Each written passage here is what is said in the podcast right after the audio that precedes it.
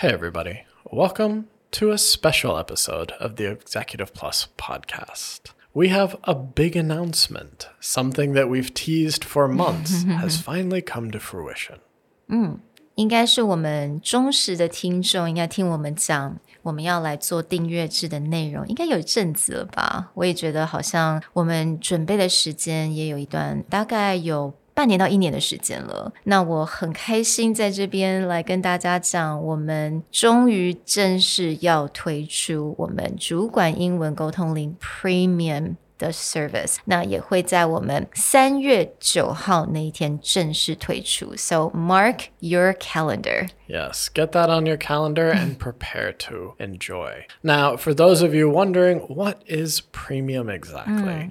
Well, premium is the thing we want to do to help deep dive into topics and really make things actionable for your job. Mm. For those of you who've been with our podcast for a year or more when we started, you probably remember we did episodes that were like 40 minutes to one hour. We would deep dive on one mm. topic and look at different masters or communication experts and what they have to say. Well, we found that for the podcast purposes, most people need that 20 minute mark on their way to mm. work. But a lot of people still enjoy those deep dives. Premium is our way of getting back to that, really digging into a topic and talking about how to make it actionable in your work. 我们刚开始做 podcast 的时候，真的不太确定大家能够吸收的长度是多少。那当然有很多大家是通勤者，所以在上班的途中或下班的时候，就正好听我们的 podcast，所以也变成我们必须把 podcast 把它缩成比较精简的长度，所以大概十五分钟、二十分钟是大概是我们的 sweet spot。所以呢，也因为这样子，有很多主题我们没有办法很深入的去做研究跟分享。有如果我们要做分析的话，要提供更多的例子的话，我们在 podcast 上面就没有办法做到这一点。所以这就是我们 premium content 大家可以看到的。So every month 我们会有不同的主题，所以每个月不同的主题。那我们就由 Nick、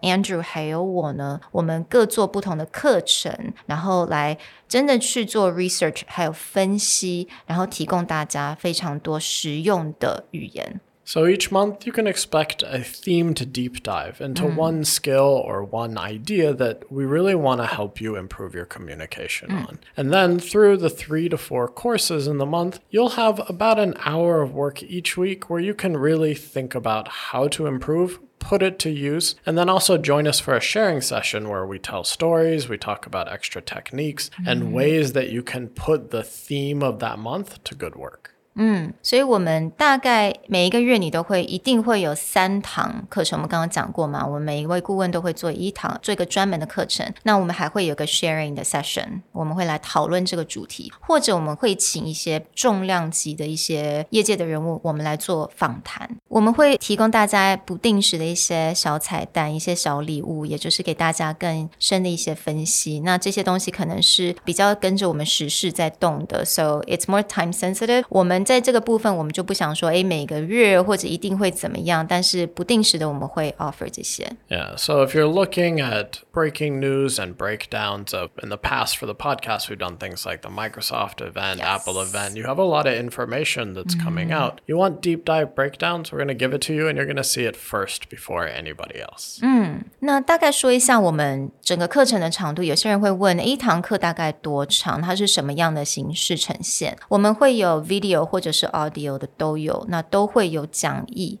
会能够让大家一边看或者是做一些小测验。那这些 video 或 audio 它的时间，其实我们不想要说一定是多少多久，因为它可能会由不同的主题而改变。 And along with our podcast content, you'll notice with our premium content, this is evergreen. There's nothing that we want to teach you that in a month or in a week it is no longer relevant. Everything that we will bring with you in the deep dives will last you your entire career as you grow.